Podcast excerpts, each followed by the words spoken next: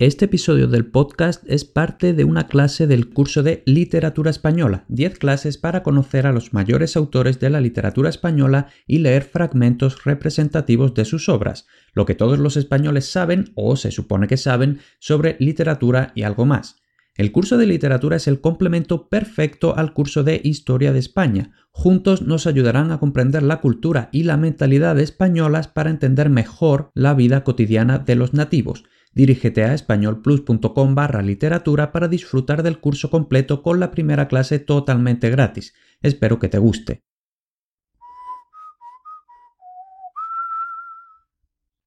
Luego vamos con Manuel Vázquez Montalbán, que es muy conocido por la literatura negra del detective Carvalho. Aquí nuevamente toda esta conexión con lo detectivesco, lo policíaco, la intriga, thriller, todo eso. Y luego aquí quizá a los italianos os haya venido alguna idea a la cabeza, ¿no? Porque estamos hablando de literatura negra, de un detective, este autor, el, autor, ¿no? El autor se llama Montalbán y en la literatura italiana hay un tal detective Montalbano que también es muy de este estilo, ¿no? De literatura negra, policíaco, detectivesco. Bueno, pues eso es porque efectivamente el autor italiano homenajea a Vázquez Montalbán, llamando a su propio personaje Montalbano. De hecho, este detective Carvalho va a ser la inspiración de muchísimos otros detectives de otros autores. Y aquí tenemos a un autor y también a un personaje bastante interesantes. Tenemos 18 novelas, 30 relatos, una obra de teatro, incluso libros de cocina.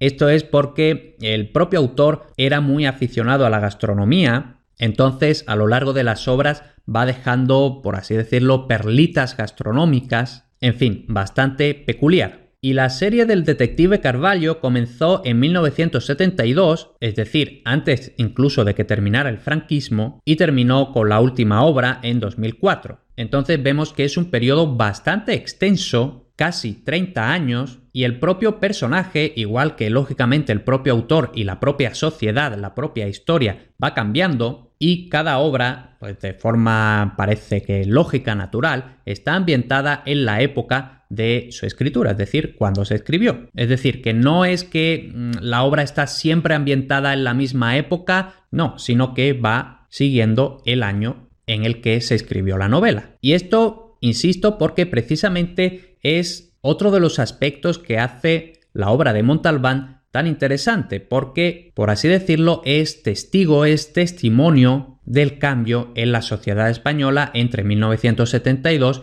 y el año 2004. Entonces, sin duda, si os gusta la literatura negra, la literatura detectivesca, policíaca, si sois italianos, si os gusta el detective Montalbano, sin duda os va a gustar el detective Carvalho. Y aquí simplemente un pequeño fragmento para que veamos un poquito cuál es el estilo. Dice, estoy cansado de viajar. Conozco Barcelona palmo a palmo, es decir, completamente, y a pesar de eso a veces me resulta insoportable Imagínese moviéndome por Madrid, una ciudad llena de rascacielos, funcionarios del ex régimen, es decir, del eh, antiguo franquismo, y exfuncionarios del régimen. Entonces aquí tenemos este eh, juego de palabras interesante. Funcionarios del ex régimen y exfuncionarios del régimen. Yo soy apolítico, que quede claro pero no soporto los bigotillos que llevan los funcionarios del ex régimen y los exfuncionarios del régimen. Y aquí muy claramente se me tiene que venir a la cabeza Antonio Alcántara, el padre de la serie Cuéntame.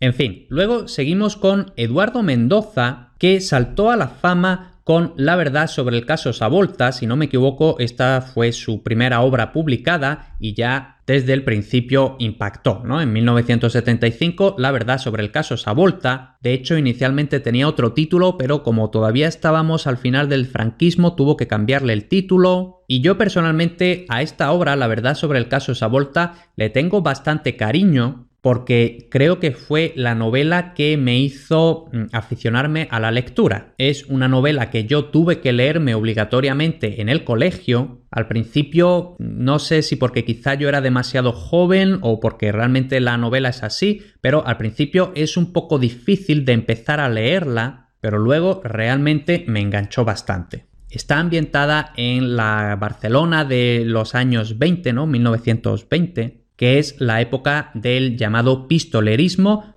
por decirlo de una forma más clara, básicamente el equivalente español de los gánsteres. Como digo, muy interesante, no especialmente larga, tampoco especialmente corta, pero no especialmente larga, la verdad está muy bien. Luego también hay una película que yo personalmente no la he visto, tampoco creo que sea especialmente fácil de encontrar por internet, pero ahí dejo el dato. Eduardo Mendoza suele combinar lo detectivesco con la picaresca, suele es, es, uno de los rasgos que me gustan mucho a mí de Eduardo Mendoza, es que también su estilo es bastante claro, bastante fácil, bastante rápido, bastante ligero y luego tiene estas mezclas de lenguaje coloquial, pero también de vez en cuando eh, usa algunas palabras así muy arcaicas o quizá no arcaicas, pero sí excesivamente formales entonces, a mí personalmente esta mezcla de registros de vocabulario, combina lo detectivesco con la picaresca, pues todo esto a mí, la verdad, me gusta mucho, incluso muchas veces hace que me ría a carcajadas incluso. Y luego, aparte de la verdad sobre el caso Savolta, pues tiene también otras novelas, como vemos aquí en la foto, ya es un hombre mayor, ha tenido mucho tiempo para escribir y entre todas sus obras yo voy a destacar, aparte de la verdad sobre el caso Savolta, dos, o más bien voy a destacar una serie de novelas que hasta donde yo sé no tiene un nombre oficial pero que suele ser conocida como las novelas del detective misterioso, del detective anónimo. De hecho, el protagonista no tiene nombre, nunca se menciona el nombre en las novelas y hasta la actualidad hay cinco de estas novelas. La primera de ellas es El misterio de la cripta embrujada, así que por ahí puedes empezar. Yo te la recomiendo encarecidamente, mm, no solo esta novela, sino esta serie y en general a Eduardo Mendoza. A mí me gusta muchísimo. Y luego también voy a mencionar Sin Noticias de GURB, que es una novela corta, porque de hecho no es una novela que se publicó directamente como una novela, sino que eran como pequeños relatos que se iban publicando periódicamente en, valga la redundancia, el periódico y luego pues todo esto se recopiló en, una, en un libro y ahora mismo pues el libro se puede comprar como una novela completa. También se puede leer de forma individual y gratis en la web del periódico El País, donde fue inicialmente publicada, así que dejaré el enlace en las notas de la clase. Y Sin Noticias de GURB es un, libro también bastante interesante porque GURB es un extraterrestre y este personaje termina aterrizando en la Tierra y entonces es una especie de diario suyo en el que va mencionando cómo, mm, bueno, cómo es su vida en la Tierra, cómo interactúa con los humanos, y todo esto, pues también, ah, bueno, aparte de la comicidad, también sirve para, mm, bueno, una especie de crítica de la sociedad española. Entonces vamos a leer un fragmentito del principio de la obra. Los seres humanos son cosas de tamaño variable. Los más pequeños de entre ellos lo son tanto que si otros seres humanos más altos no los llevaran en un cochecito no tardarían en ser pisados y tal vez perderían la cabeza por los de mayor estatura. Los más altos raramente sobrepasan los 200 centímetros de longitud. Un dato sorprendente es que cuando yacen estirados continúan midiendo exactamente lo mismo. Algunos llevan bigote, otros barba y bigote. Casi todos tienen dos ojos que pueden estar situados en la parte anterior o posterior de la cara según se les mire. Al andar se desplazan de atrás adelante, para lo cual deben contrarrestar el movimiento de las piernas con un vigoroso braceo. Los más apremiados refuerzan el braceo por mediación de carteras de piel o plástico o de unos maletines denominados Samsonite hechos de un material procedente de otro planeta. El sistema de desplazamiento de los automóviles, cuatro ruedas pareadas rellenas de aire fétido, es más racional y permite alcanzar mayores velocidades. No debo volar ni andar sobre la coronilla si no quiero ser tenido por excéntrico. Nota. Mantener siempre en contacto con el suelo un pie, cualquiera de los dos sirve o el órgano externo denominado culo. Con esto terminamos con Eduardo Mendoza, insisto, un autor muy recomendado, a mí me gusta mucho, muy divertido, muy interesante, creo que no es difícil de leer, así que ahí queda la recomendación y ahora vamos a pasar al último autor de la novela, también bastante recomendado, Arturo Pérez Reverte, que comenzó en 1986 con El Usar el húsar es este tipo de soldado a caballo, eh, caballería ligera, y esta novela está ambientada en la Guerra de Independencia, ya lo sabemos del curso de Historia de España, la independencia de España contra las tropas eh, napoleónicas, contra la invasión francesa. Aquí también me gustaría decir que Pérez Reverte, aparte de ser miembro de la RAE, etc., en su juventud fue corresponsal de guerra, él de profesión es o quizá más bien era periodista y durante muchos años él pues, vivió en sus propias carnes todos, todos los desastres de la guerra. Entonces, precisamente en esta novela, el protagonista es un húsar, un soldado de la caballería ligera, muy joven, prácticamente un niño, que está muy emocionado porque va a ir a la guerra, allí va a hacer muchas cosas heroicas, en fin, todas estas cosas, pero luego tan pronto como entra en batalla se da cuenta de que todas esas ilusiones que él tenía eran una tontería, que no hay nada eh, glorioso, heroico en la guerra, etc. Luego otro libro bastante conocido es El Club Dumas, que es una novela policíaca de misterio, etc. Yo personalmente no la he leído, así que no puedo comentar mucho más, pero es un título bastante conocido. Y luego, posiblemente las obras más conocidas de Pérez Reverte son Las aventuras del capitán a la triste, es una serie de siete libros, hay rumores de que quizás se van a publicar más, pero bueno, no lo sé. Y estas novelas están ambientadas en pleno siglo de oro, el capitán a la triste es un soldado de los tercios de Flandes, ¿no? Con la guerra con Italia, todo esto que habíamos explicado también en el curso de historia de España pero por lo general la historia no transcurre en Holanda, sino en Madrid. Por eso hablamos de el pleno siglo de oro, no solo por la época, sino también por el escenario, el Madrid del siglo de oro, aparecen muchos personajes famosos, por ejemplo, Quevedo, al que hemos estudiado también en este curso, es un personaje recurrente, es amigo del capitán a la triste, y vemos aquí que la serie se llama Las aventuras del capitán a la triste. Entonces esto realmente no es una novela histórica, o yo no diría que es una novela histórica, aunque sí que estas novelas están basadas más o menos en hechos reales. Y además, insisto, la palabra aventuras implica que todo está narrado de forma bastante ligera, bastante entretenida, bastante divertida. De hecho, Pérez Reverte cuando empezó a escribir estos libros lo hizo con la intención de llevar toda esta época que en principio para los niños, para los jóvenes es algo aburrido, algo antiguo, pues su propósito inicial era escribir estas novelas para poder llevar, para poder acercar todo este mundo a la juventud del siglo XX y XXI. En mi opinión, lo ha logrado, son novelas bastante entretenidas, a mí me gustan mucho. Además, como están ambientadas en el siglo de oro,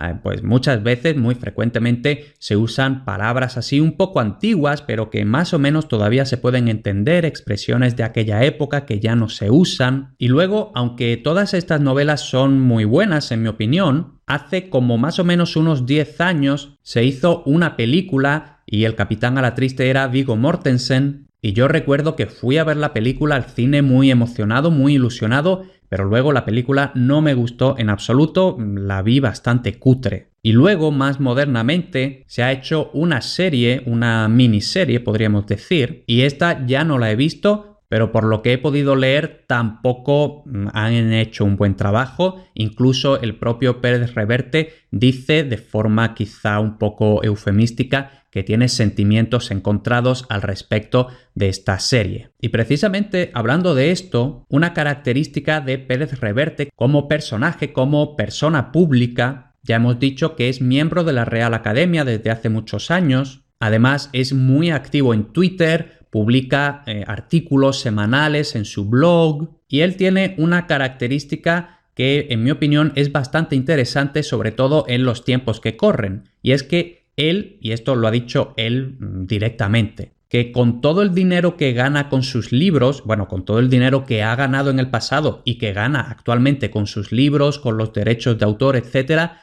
que él ya solo escribe por placer, es decir, él no necesita el dinero y todo lo que escribe lo escribe porque quiere. Y eso incluye sus obras literarias, pero también las cosas que él escribe en Twitter. Entonces, él en Twitter no se priva de hacer absolutamente ningún comentario, no le importa la corrección política, tampoco en sus artículos, en su blog, él escribe absolutamente sin censura y eso lógicamente hace que haya gente que piense que es un crack, que es el mejor y luego pues, también hay gente escandalizada que odia a Pérez Reverte, etc es una persona, creo, ahora mismo con más de 2 millones de seguidores en Twitter, entonces con esa cantidad de seguidores, luego muchísima otra gente que lo lee en su blog, etcétera, es imposible gustarle a todo el mundo y más aún cuando tú dices y escribes lo que piensas sin ningún tipo de filtro, es imposible no ofender a nadie. Dicho todo eso, vamos a leer un par de fragmentos del primer libro de eh, Las aventuras del capitán a la triste. El primero es exactamente el principio y posiblemente os suene a los que hayáis hecho el curso de artículos ya que era parte de las actividades que habíamos hecho. Entonces dice así, no era el hombre más honesto ni el más piadoso, pero era un hombre valiente. Se llamaba Diego Alatriste y Tenorio y había luchado como soldado de los tercios viejos en las guerras de Flandes, cuando lo conocí, malvivía en Madrid, alquilándose por cuatro maravedís en trabajos de poco lustre, a menudo en calidad de espadachín por cuenta de otros que no tenían la destreza o los arrestos para solventar sus propias querellas. Ya saben, un marido cornudo por aquí, un pleito o una herencia dudosa por allá, deudas de juego pagadas a medias y algunos etcétera más. Ahora es fácil criticar eso, pero en aquellos tiempos la capital de las Españas era un lugar donde la vida había que buscársela a salto de mata en una esquina entre el brillo de dos aceros. En todo esto, Diego Alatriste se desempeñaba con holgura. Entonces vemos que esto es simplemente la presentación del personaje del capitán Alatriste. El narrador de las obras no es el propio capitán, sino que es Íñigo, que al principio de la narración es un niño, tiene unos 12-13 años, pero esto recuerda un poquito al Lazarillo, es decir, él cuenta desde el futuro, es decir, cuando ya es adulto, cuenta su historia desde su niñez. En fin, luego he cogido también este otro pequeño fragmento que me parece muy interesante porque es una descripción muy breve, muy concisa de lo que realmente era el siglo de oro. A ese tiempo infame lo llaman siglo de oro, mas lo cierto es que quienes lo vivimos oro vimos poco y plata la justa, sacrificios estériles, gloriosas derrotas, corrupción, picaresca, miseria y poca vergüenza, de eso sí que tuvimos a espuertas, mucho, en gran cantidad. Lo que pasa es que luego uno va y mira un cuadro de Diego Velázquez, oye unos versos de Lope Calderón, lee un soneto de Don Francisco de Quevedo y se dice que tal vez mereció la pena. Como vemos, en el territorio de las artes, eso sí fue un siglo de oro, pero luego para las personas del mundo real, por así decirlo, era todo sacrificio estéril, corrupción, picaresca, miseria, etc.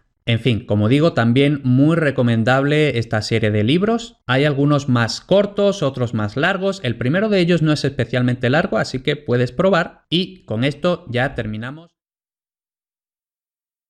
Muchas gracias por escuchar este podcast. Si quieres seguir perfeccionando y aprendiendo español de verdad, no olvides suscribirte al contenido premium en españolplus.com barra apuntarme, que te dará acceso a todos los cursos de español intermedio y avanzado, las clases semanales en directo con la actualidad del mundo hispano y mucho más. Apúntate en españolplus.com barra apuntarme. Nos vemos dentro.